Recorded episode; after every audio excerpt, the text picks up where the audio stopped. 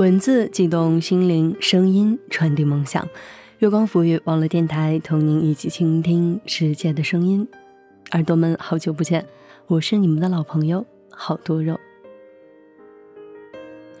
如果耳朵们想通过更多的渠道了解我们的话，可以关注我们的新浪微博“月光抚育网络电台”，或者是公众微信号“城里月光”，获得更多精彩内容。同时呢，如果你想把更多的故事推荐给我的话，也可以关注我的新浪微博“好多肉肉肉”。记忆中的那个少年，曾经陪你做过什么事呢？那个人曾经陪我去爬山、看月亮、看海。有这样一个少年，他愿意陪作者去看鲸鱼。这篇文章来自赫恩曼尼的。愿意陪我看鲸鱼的少年，分享给你们。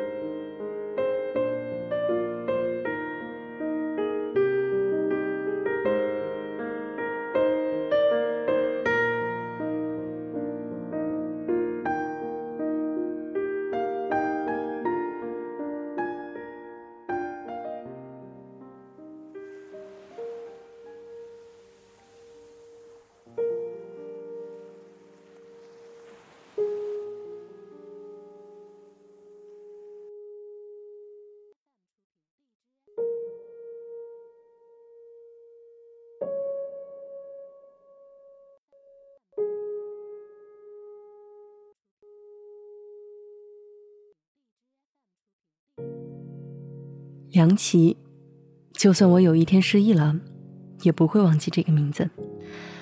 认识他时，我才二十岁，在设计学院读大二。那天下着毛毛雨，我用心做了三个月的设计作业，被导师通批了一顿。做了很多年的梦，如同泡沫，突然被利器划破，风一吹，就散得无影无踪。我索性将画满草图的作业纸散了一地。在雨中嚎啕大哭。雨越下越大，不知是错觉还是电影里的桥段在现实中显灵了。我在脚下的水坑中，照见自己狼狈的样子，浑浑噩噩，哪里像是二十岁？简直是个怨妇。我边哭边咒骂自己，低头时，在水坑中看见一只手的倒影，伸向我。我神经质地跳起来，看见一个面色苍白、头发高高竖起的男孩，茫然无措地站在我的面前。他几乎是在嗓子眼里嘟囔着：“别哭了，没啥大不了的。”一口东北腔，我头也不回地跑了。被一个孩子安慰，实在是件丢脸的事。而他塞在我手里的纸巾，直到回到寝室，还被我紧紧地攥在手里。日子一天天过，上课、写作业、画图、做家教，看似忙碌，却没什么盼头，无非是日复一日的重复。我几乎忘记了那个和我说没什么大不了的那个男孩。直到有天，在学校后街的咖啡馆里，一只猫打翻了我桌上的摩卡，浅褐色的咖啡一股脑的泼在我的白裙子上，从前襟到大腿。我正狼狈不堪的胡乱擦着，那个熟悉的声音又出现了。没啥大不了的，回去换件衣服吧。这次，我乖乖的坐在了他的自行车后座上，用书包死死挡住胸前的咖啡地图。我们经过春天的校园，湖边的垂柳微微摆动着枝条，天鹅在湖面上悠游，路边的小花红得耀眼。就在我们路过那座石桥时，我看见桥下的荷叶，荷叶上的蜻蜓，蜻蜓扇动着的薄如青丝的翅膀，翅膀上衬着阳光，而我身边是一位奋力蹬着车的少年，瘦瘦的背，高高竖起的头发，在风中抖动。等我跳下车，他羞涩的笑了笑，说了声：“姐，我叫梁琪，梁山好汉的梁，奇石的奇。”然后，风一般的骑远了。梁琪，从此我记住了这个名字。他小我两岁，管我叫姐。日子一天天过，我每天都为了未来忧心忡忡，担心终于有一天发现自己泯然众人，担心作品会淹没在多如牛毛的作品中，担心自己会最终成为一个找不到工作、养活不了自己、找不到男朋友的落魄鬼。于是我加倍努力，没日没夜的画图，参加一个又一个考试，整天泡在图书馆里，和校园里那些张扬的、迷茫的、孤独的、慌张的身影一样，一心想着为未来铺路。看起来很充实，其实不过是在掩盖自己迷茫无措；看似很狂放、很拼搏，言必称理想信念，其实不过是在荆棘丛中迷了路，误打误撞而已。跟风一般，我出了国，在英国的设计学院上了一年的课，在异国文化的冲撞下，我急着想找到自己，又急着想把自己抛弃。我不断结识新的人，喜欢和他们在酒后调侃，用不娴熟的英语斗嘴，或者搭伴去旅行。我们爬到古堡上面，对着千百年前的铜墙铁炮放声大笑。我们在庄严的大教堂里。听神的启示，望着色彩斑斓的彩窗和恢宏壮丽的穹顶惊叹。我们走到古城的街道上，想象马蹄踏过去的声音。我们跳上海边的崖壁，眺望大西洋上的太阳。我们把生活过得多姿多彩，至少在外人看来是这样的，但只有我们自己知道。酒后梦醒，旅途结束，音乐渐息过后。等待我们的是无来由的悲伤和加倍的孤独。那时，我们真年轻啊，还能做做梦，聊聊未来，还能把一个少年晾在一边，不管能不能再次遇见。等我从英国回来，迎接我的已经是大学的尾巴，而那个在雨中递给我纸巾。踩着自行车穿过石桥的梁琪，也长高了个子，壮硕了些许。每天傍晚，我们都相约在食堂里相见。他上完一天的物理课，我准备去上每周三次的设计系晚课。或许是因为忙，或许是因为羞涩，属于我们俩的时间只有晚饭。他早早下了课，在人满为患的食堂里占个位子，等我出现。一进门，我就能看见他咧着嘴朝我笑。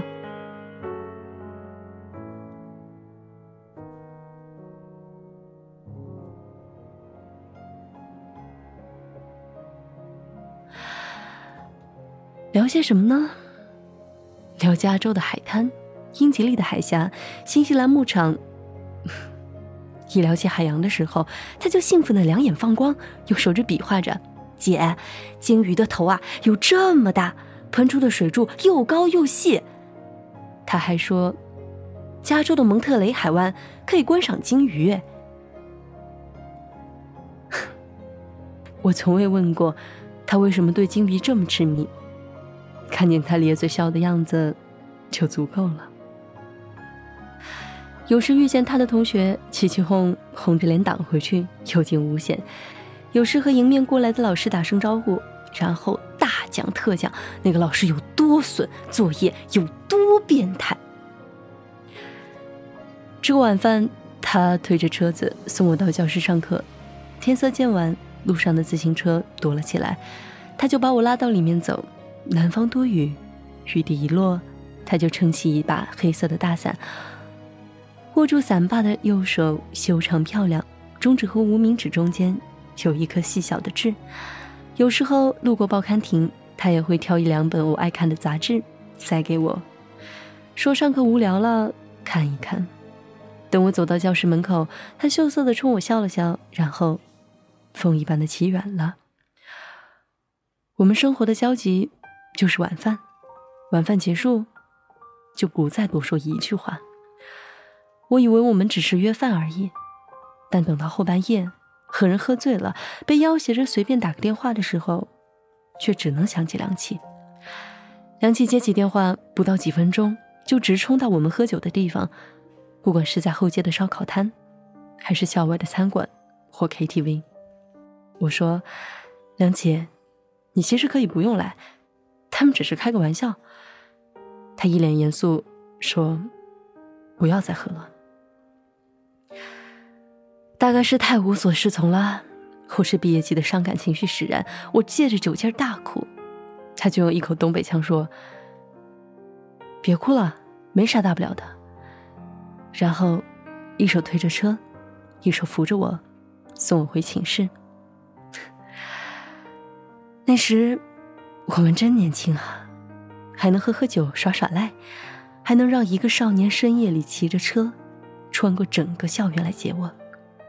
不管能不能有结果。转眼，毕业季悄然来临，我的设计作品没有评上什么奖，被摆在学校展馆最不起眼的角落里，落满灰尘。我也没能如预期的那样进入到那所著名的美院继续进修，往日的失魂落魄、胡作非为，而今得到了报应。尽管努力过，但还是一败涂地。那是我第一次感受到无力。等生日一过，就该离开这座城市了。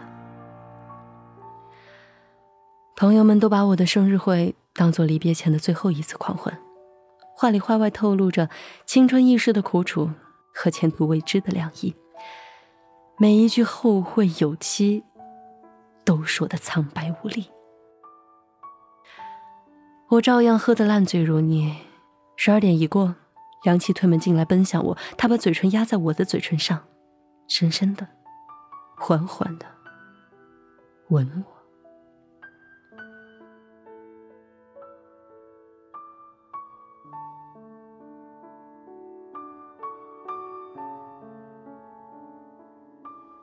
他的嘴什么味道都没有。我奋力睁开眼，看见他紧闭的眼。微微颤抖，我趁着劲爆的音乐声大吼着，说自己完了，以后完了，没有什么出路了。梁杰贴在我耳边，小声说：“姐，没啥大不了的，以后咱俩一起去看鲸鱼。加州的蒙特雷海湾有成群结队的鲸鱼，你和他们一样，自由、潇洒、漂亮。”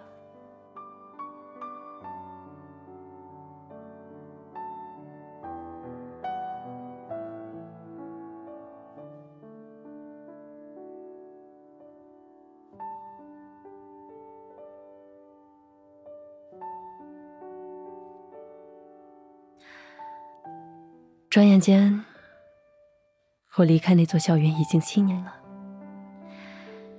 在家人的介绍下，和一个伤病退伍的军人结了婚。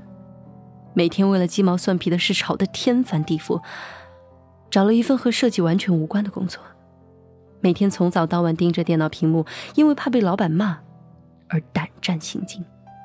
面对那些不知何意的眼神和背后的算计，如履薄冰，笑脸相迎。在全然陌生的城市，风里来雨里去，身上时刻系着一条家庭的绳子，动弹不得。过去一起欢笑打闹的朋友，也潜入到各自的生活中，杳无音讯。一晚，我正在厨房做饭，两岁大的女儿在客厅里歇斯底里的大叫，我冲过去，手里还举着菜刀，指缝间沾着葱花。大鱼，大鱼，大鱼！他兴奋的挥着手臂。我顺着他的目光看过去，电视里，加州蒙特雷海湾的鲸鱼从水面上腾空而起，自由如飞鸟，潇洒如少年。阳光中溅起的浪花，比想象中的还要绚丽。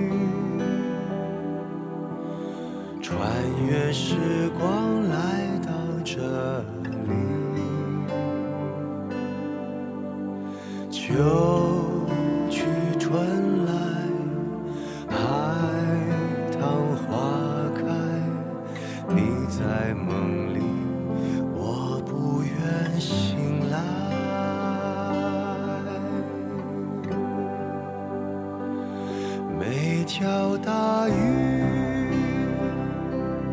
都会相遇，每个人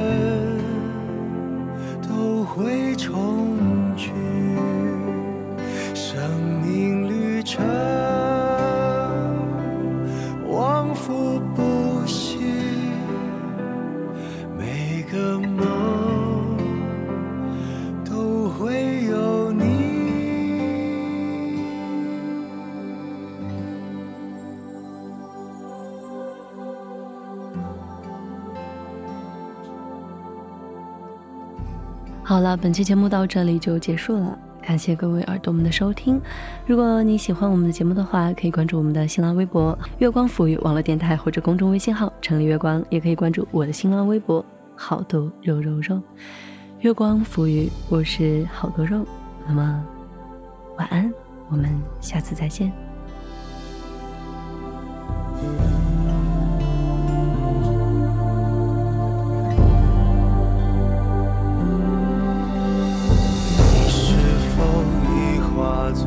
作